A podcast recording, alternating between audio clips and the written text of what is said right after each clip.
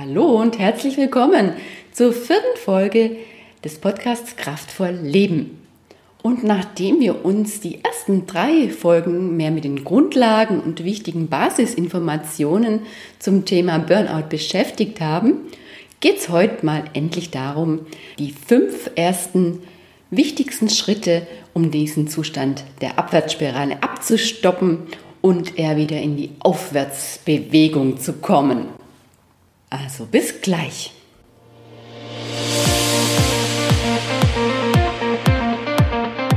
Hallo und herzlich willkommen beim Podcast Kraftvoll Leben. Ich bin Melanie Seidel-Jester und wenn du als einfühlsamer Machermensch spürst, dass dein Leben immer anstrengender wird und dich zunehmend erschöpft, dann möchte ich dir mit diesem Podcast Impulse, Tipps und Anregungen anbieten, wie du mit Stressmachern, Ängsten, Konflikten und anderen Energieräubern umgehen und dich somit davon befreien kannst. Denn mein großer Wunsch ist es, dass Erschöpfung und Ängste, ja und schließlich Burnout bei dir keine Chance haben und du stattdessen wieder in deine wahre Kraft kommst oder bleibst, sodass du dich emotional frei sowie kraftvoll, mutig und lebendig fühlen kannst. Und vor allem im Einklang mit Herz und Verstand gelassen und leichter das Leben führst, das dir persönlich wirklich entspricht. Beruflich sowie privat. Okay, lass uns starten. Ich habe dir ja jetzt in dieser Folge die fünf wichtigsten ersten Hilfeschritte raus aus deinem aktuellen Abwärtstrend versprochen. Und vielleicht bemerkst du das ja selber, oder hast dann auch in der Phase, also als ich die zwölf Phasen des Burnouts erklärt habe, mitbekommen, dass das größte Problem ja dann ist, dass man erstmal seinen Zustand nicht wahrhaben möchte. Man verleugnet das Ganze. Da habt ihr kein Problem oder es wird ja bald wieder besser, also ja, es ist absehbar, was ja dann meistens nicht ist. Genau, also das größte Problem, weshalb wir aus dieser Spirale nicht rauskommen und drin hängen bleiben, ist, dass Betroffene sich diesen Zustand nicht eingestehen. Also daher der erste Tipp, der erste wichtige Schritt für dich, dass du dich wirklich mit der Frage auseinandersetzt, wie steht es denn um mich? Will ich das auch so weiterhaben? Kann es so weitergehen? Vor allen Dingen, wenn ich so weitermache wie bisher, wo wird mich denn das hinführen? Wo werde ich denn hingelangen? Wie wird es mir denn gehen? Was macht es mit mir und meinem Körper? Vielleicht auch ja beruflich, ja, wenn es so weitergeht. Äh, man vielleicht keine Kraft hat, seine Projekte umzusetzen, wenn du selbstständig bist, keine neuen Kunden anzunehmen oder neue Ideen zu entwickeln.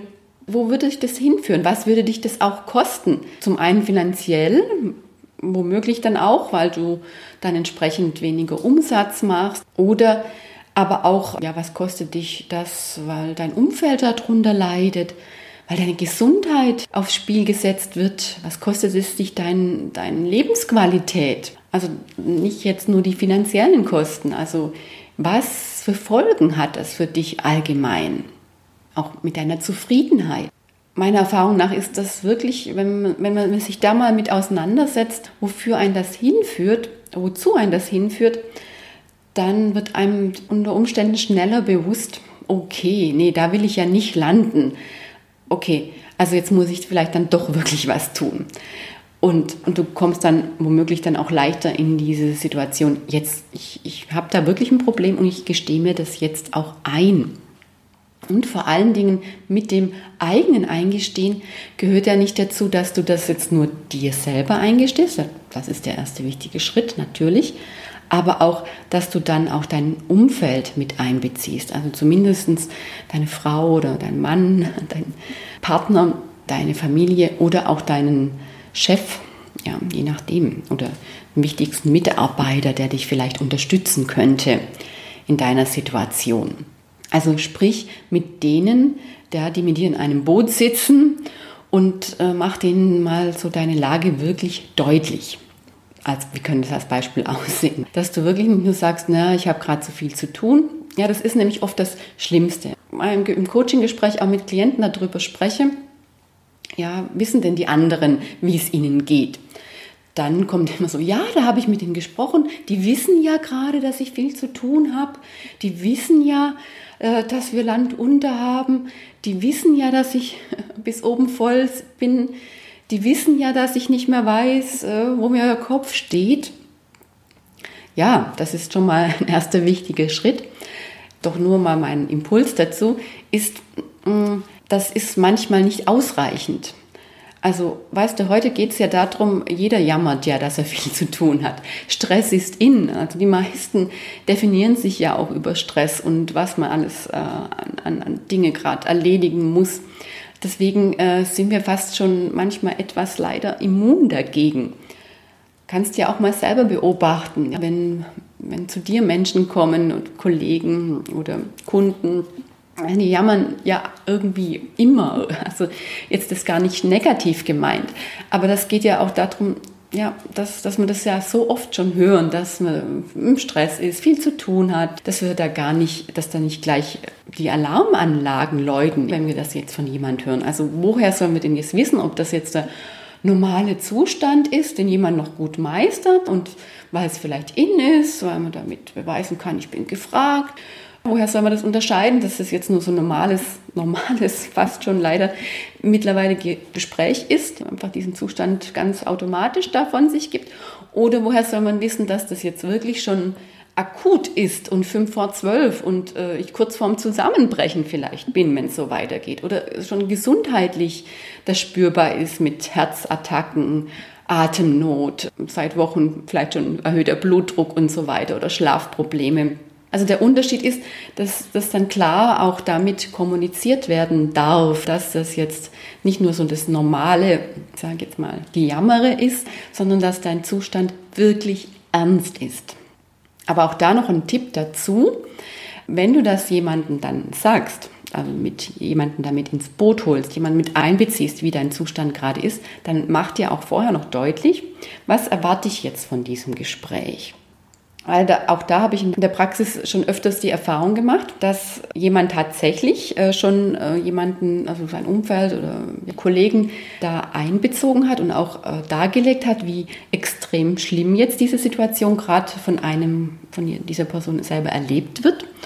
Und die dann total überrascht war, dass die dann gleich so in ihren Augen jetzt panisch reagiert haben ich sagen, ja, okay, dann, dann nimm dir gleich eine Auszeit, mach Urlaub, wir gucken dann, wie man das regelt. Oder auch eine andere Klientin, die Lehrerin war, dann irgendwie, ja, dann gucken wir mal, dass man erst dann ein Jahr Auszeit nimmt und so. Und die Person, die mir das jetzt so erzählt hat, war ihr Zustand schon so extrem, dass sie schon gemerkt hat, sie will die anderen mit ins Boot holen, hat das jetzt einfach halt so erzählt, war sich aber nicht bewusst, was sie denn sich wünscht von den anderen und war von dieser Reaktion, wie extrem, die gleich eingestiegen sind, selber total irgendwie jetzt eher negativ überrascht, weil äh, sie dann das Gefühl hat, sie hat jetzt da dramatisiert und oh Gott, die machen sich jetzt Sorgen und ich will ja jetzt eigentlich nicht gleich in die Klinik. Ja.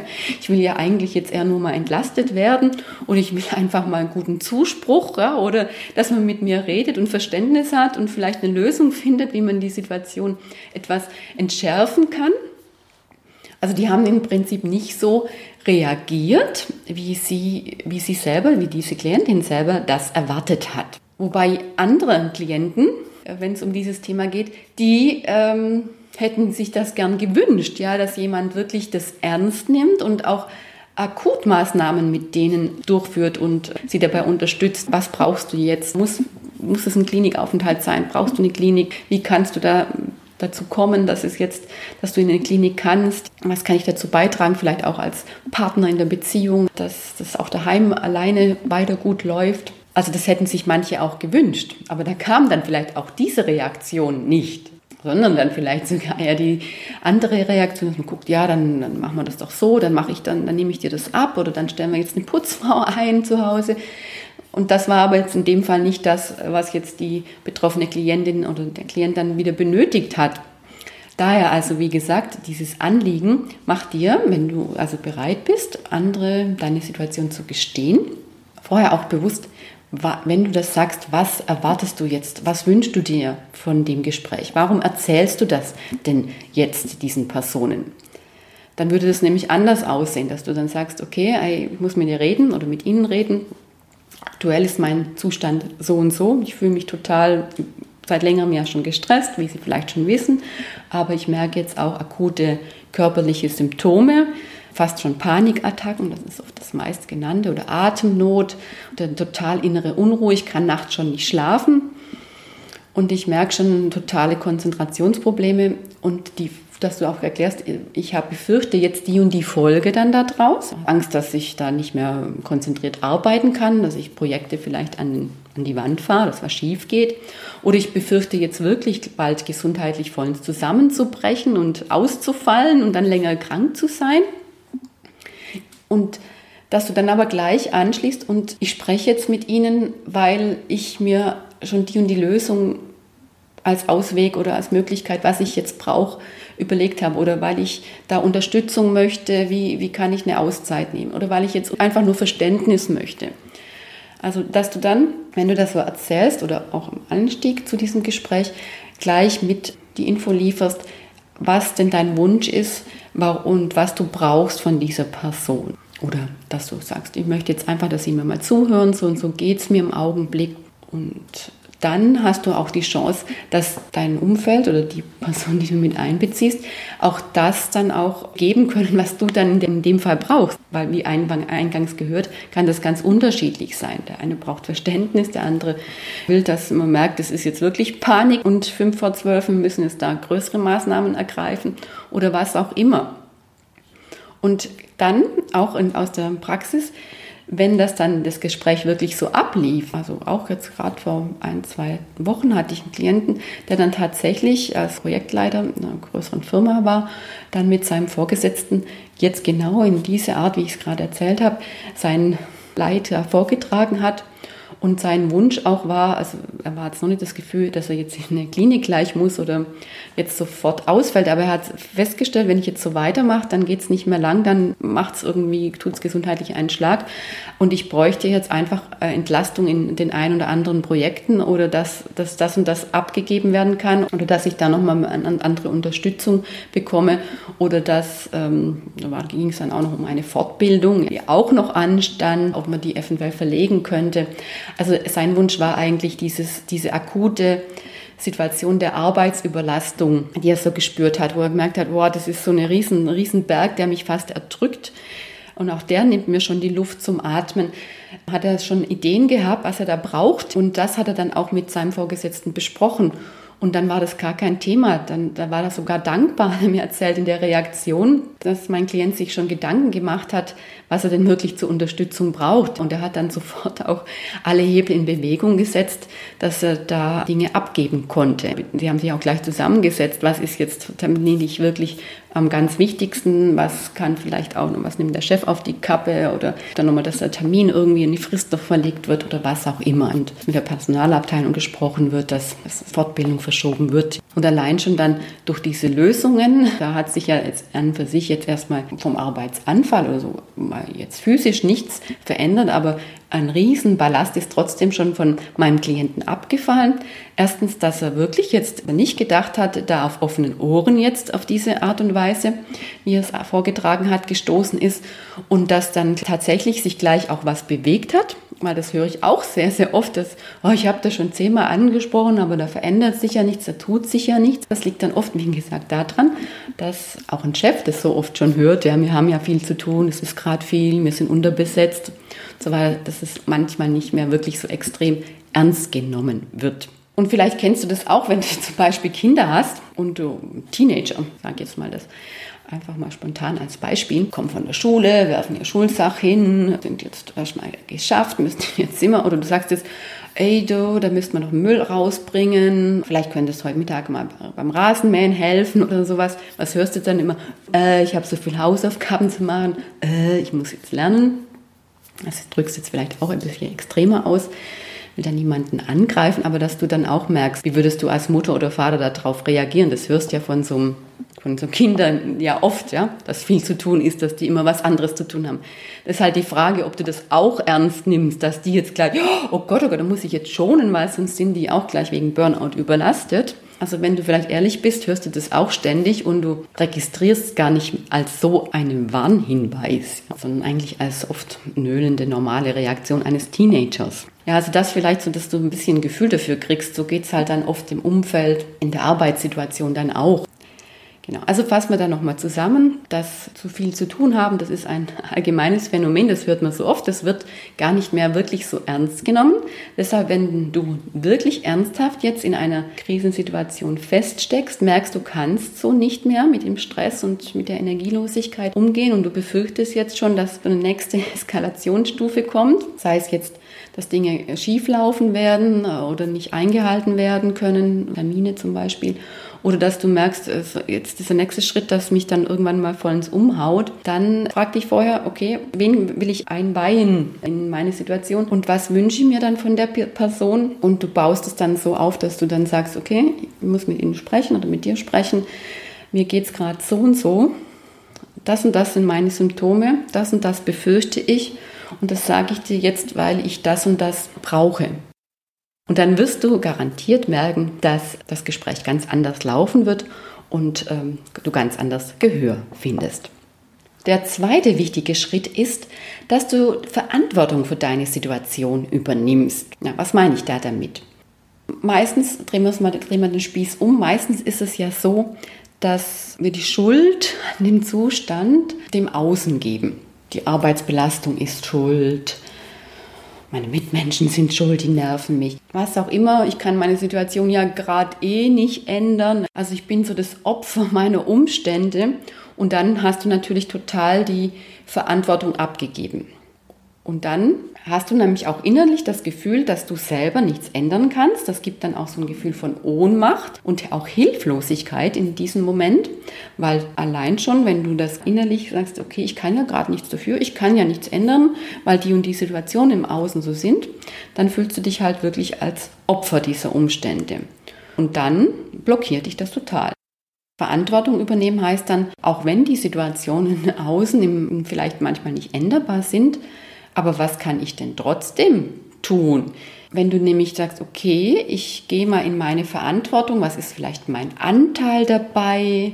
Das könnte sein, dass ich mich vielleicht unnötig in den Gedanken sogar äh, zu sehr reinstress, innerlich Ärger über manche Zustände. Allein das macht schon viel Stress. Also könnte zum Beispiel dann meine Einstellung ändern oder könnte dann sagen, okay, es ist ja auch meine Verantwortung, dass ich sage, nee, jetzt habe ich keine Zeit, jetzt ziehe ich auch mal Grenzen und jetzt brauche ich auch mal eine Auszeit für mich und wenn es nur mal zehn Minuten Ruhe sind, einfach mal in Ruhe hinsetzen und dann bin ich für die kranken Eltern oder Kinder wieder da. bei Kindern ist das dann oft manchmal ein bisschen schwieriger, aber da gibt es ja auch mal Momente, auch wo das kranke Kind schläft. Ja? Und auch du hast es da in deiner Verantwortung, ob du dann sagst, jetzt mache ich die Dinge, die liegen geblieben sind und bin im Stress. Oder ob du sagst, ah nee, das kann jetzt auch mal liegen bleiben, jetzt brauche ich wirklich diese Zeit für mich. Also da merkst du, sobald du eher gucken kannst, was könnte ich denn tun, zumindest auch wenn die Situation so ist, was habe ich trotzdem für Möglichkeit, dann hast du automatisch ein ganz anderes Gefühl. Du hast das Gefühl, ich habe auch das Zepter in der Hand. Ich bin nicht mehr nur so fremdbestimmt, sondern ein, trotzdem ein bisschen Anteil kann ich dabei selbst bestimmen. Und schon bist du da nicht mehr so hilflos und machtlos und fühlst dich schon ganz anders. Deshalb übernehme die Verantwortung, zum Beispiel für deinen Anteil, was du an der Situation verändern kannst oder wo du dich so zu sehr vielleicht irgendwo reinziehen lässt. Du kannst es entscheiden. Du musst nicht alles mitmachen. Du darfst Nein sagen und Grenzen setzen. Und dann kommen wir nämlich schon zum dritten Schritt. Das wäre nämlich ganz, ganz wichtig, dass du deinen Bedürfnissen folgst. Wenn du deinen Bedürfnissen folgst, dann hast du auch den Riesenschlüssel, dass du genau das tust, was deinem Bedürfnis entspricht, genau auch deinen Akku am schnellsten gerade wieder auffüllen. Und du hörst es dann, dein Bedürfnis kannst du wahrnehmen, wenn du nach innen gehst. Oder auch im Stress ist ja oft so eine, so eine Stimme, die dann sagt, nein, will nicht mehr, äh, ich mag jetzt nur meine Ruhe haben, ja, mir ist das alles zu viel, ich kann nicht mehr ich sein, äh, ich bin nicht mehr ich selbst. Oder du merkst, einsame Insel wäre jetzt toll, einfach mal raus aus allem. Das sind schon mal wichtige Hinweise. Durch Widerstände ja, und innere Stimmen, die Nein sagen, ja, die sagen schon, was willst du nicht mehr und was willst du stattdessen. Das ist schon ein wichtiger Hinweis auf dein Bedürfnis. Oder so Sehnsüchte, ja, so wie das Klassische, was ich gerade gesagt habe, ah, am liebsten wäre ich auf einer einsamen Insel. Oder jetzt einfach mal Füße hochlegen. Oder am liebsten würde ich heute Abend daheim bleiben und den Termin nicht wahrnehmen und so. Also nimm diese Bedürfnisse wahr und auch wenn du dich jetzt nicht sofort zu dem gleichen Zeitpunkt erfüllen kannst, aber schau da trotzdem, okay, wie kann ich es denn vielleicht trotzdem heute oder heute Abend, wenn ich zu Hause bin oder wenigstens dann am Wochenende, dieses Bedürfnis und wenn es nur ein kleines bisschen ist, wie kann ich diesem Bedürfnis Raum geben? Und da ist das Beispiel mit dieser einsamen Insel auch nochmal ganz, ganz wichtig weil da höre ich auch oft, das ist natürlich jetzt ein extremes Bedürfnis. Und manchmal geht es nicht wirklich, das ist nochmal so ein wichtiger Tipp, nicht wirklich um, um das Ziel, ich muss jetzt auf der einsamen Insel sein, sondern da steht einfach ja ein anderer Aspekt dahinter. Einsame Insel ist nur eine Symbolik für das Thema, oh, ich wäre gern allein, ich mal nur meine Ruhe haben. Und das Problem ist dann, manchmal nimmt man das auch wahr und dann denkt man, ach, das äh, einsame Insel, das geht ja gerade nicht, das ist so ein anderes Extrem. Und weil das nicht geht, okay, dann habe ich nur die Möglichkeit, im jetzigen Zustand zu bleiben. Und wenn du das aber erkennst, dass es gar nicht tatsächlich darum geht, jetzt auf eine einsame Insel zu fliegen, sondern dir vielleicht mal eine einsame Insel in deinem Alltag zu verschaffen. Und wenn das auch nur mal eine halbe Stunde ist oder sagst, ich gehe mal in die Natur raus oder so. Aber auch damit erfüllst du schon dieses Bedürfnis. Und du, gerade wenn du ausgebrannt bist und der Akku leer ist, du wirst spüren, wenn du dieses Bedürfnis erfüllst und sei es nur im Kleinen, da, da lechzt dein Akku richtig danach. Das ist da wie so ein leerer Schwamm, ja, der sich, und der saugt sich dann unheimlich schnell auch durch so Kleinigkeiten auf. Also auch mal durch nur eine halbe Stunde Auszeit, einsame Insel, ja, im Alltag von zu Hause. Ja. Und dann wirst du merken, äh, dass das gar nicht wirklich um die reale einsame Insel ist, sondern dass es eine Symbolik ist, einfach ein Bedürfnis, das dahinter steckt, das erfüllt werden möchte. Und dann wirst du auch merken, wenn du das ein, zwei, dreimal gemacht hast, dein Schwamm oder dein Akku schon wieder mehr gefüllt ist, dass dann auch deine normale Überlastungsreaktion oder Situation, die sich vielleicht trotzdem nicht verändert hat, schon wieder ganz anders tragbar ist, dass du schon wieder mehr Kraft hast und da viel lockerer und gelassener auch wieder mit umgehen kannst. Viele Klienten berichten mir dann auch, dass sie plötzlich dann auch nicht mehr so dieses, in dieser Phase ja, der Genervtheit sind, dass sich dann mal eine einsame Insel im Alltag rausgesucht haben, dass die Kinder dann nicht mehr so auf den Geist gehen oder man nicht so schnell überreagiert. Und auch da sieht man schon, dass es also wirklich eine ganz, ganz wertvolle, wichtige Hilfe ist. Genau, also deshalb folge deinem Bedürfnis, spür in dich rein, was sind deine Sehnsüchte und schau danach, dass du das, wenn auch nur im Kleinen, erfüllst. Und du bist dafür verantwortlich. Das hängt auch wieder mit dem vorigen Schritt zusammen. Und dann als vierter Schritt, tue auch aktiv Dinge, die dir gerade Spaß machen, die, die vielleicht in letzter Zeit auch zu kurz gekommen sind. Leg mal wieder dein Hobby, mal wieder deinen Sport, der zu kurz gekommen ist. Also vor allen Dingen mach das, was dich erfüllt, was dich am schnellsten in ein gutes Gefühl bringt. Denn da gibt es auch einen Spruch, was dich erfüllt, erfüllt dich. Was dich mit Freude erfüllt, füllt dich mit Energie und füllt dann auch deinen Akku auf. Sehr, sehr effektiv. Mach dir vielleicht auch am besten mal so eine Freudeliste oder ja, Energieauftankliste. Was füllt mein Akku auf mit all den Dingen, die dir viel Spaß und Freude machen. Jetzt wirst du vielleicht sagen, okay, das, das, das weiß ich ja im Kopf, da brauche ich mir keine Liste machen. Das Problem ist nur, wenn du im Stressmodus bist, dann schalte dein Denkhirn ab, dann bist du nur noch in diesem Reagieren, Abarbeiten, Kampf, Flucht Modus oder in diesem Todstellmodus. Also du bist dann nicht mehr im Denkern und dann kannst du nicht mehr akut überlegen, oh Gott, was würde mir denn jetzt Freude machen, sondern du bist dann einfach in deinem Hamsterrad, in deinem Pflichterfüllungsmodus drin. Da fällt dir dann oft auch gar nichts ein. Das ist auch dann der Grund, weshalb dann manche, wenn sie kurz dann da sitzen, oh, was könnte ich denn jetzt machen? Oh, fällt mir nichts ein, aber blöd rumsitzen und eigentlich bin ich im Stressmodus, ich bin innerlich total unruhig und dann äh, gehen sie doch wieder in den Aktionsmodus. Und daher wirklich äh, kann dir die Liste dann helfen, im Fall, wenn dir dann irgendwie gerade akut nichts einfällt, was könnte ich denn jetzt machen, die Liste wieder herzunehmen und dann, ah ja, stimmt, ja genau, okay, das mache ich jetzt.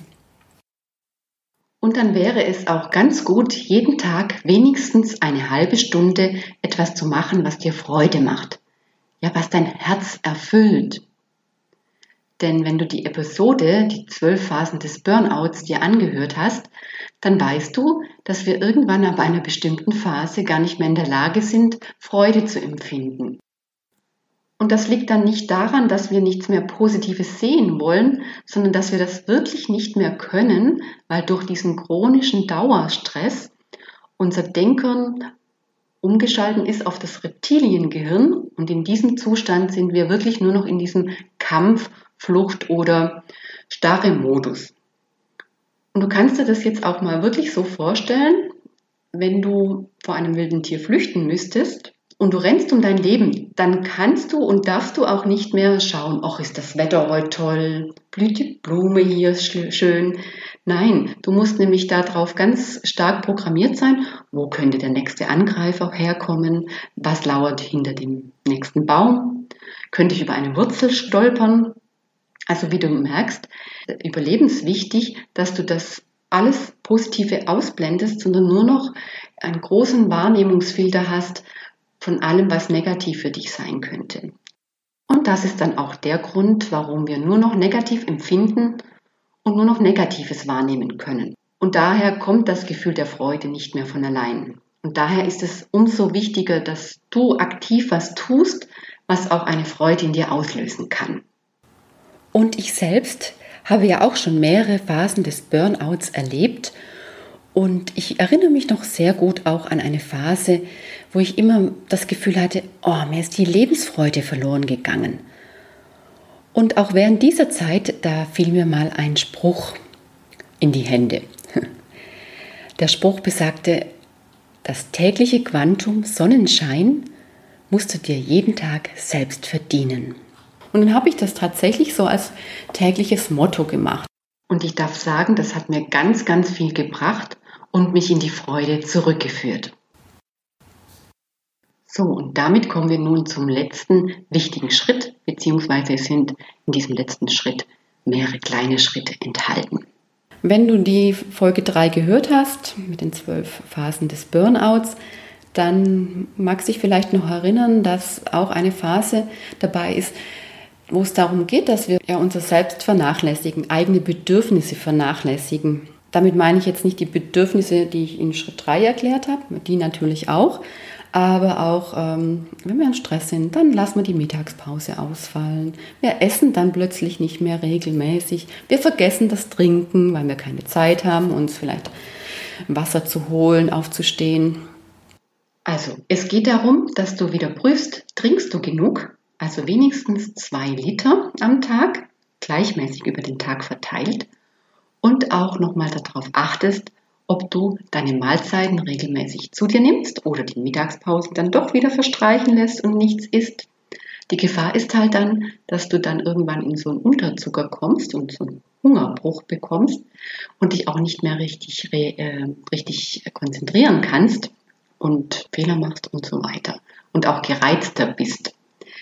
Und wahrscheinlich auch, wenn du denkst, das sind doch jetzt Peanuts, das ist doch selbstverständlich, dass wir auf Essen und Trinken achten, kann ich dir nur sagen, nein, scheinbar nicht.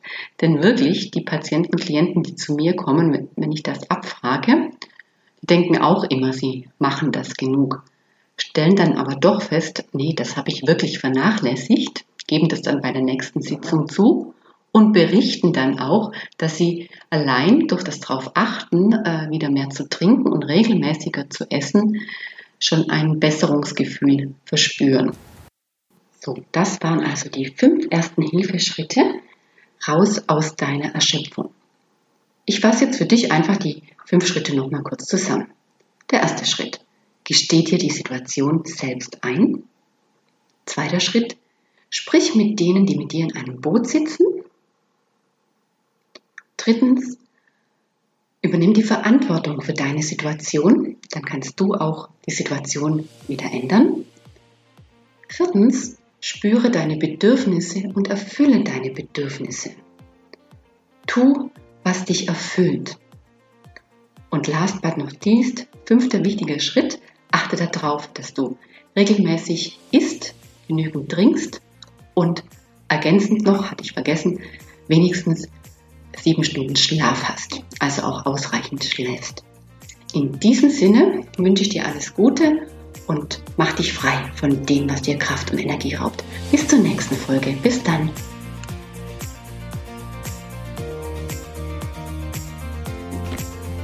Ja, das war der Podcast Kraftvoll Leben von und mit Melanie Seidel-Jester.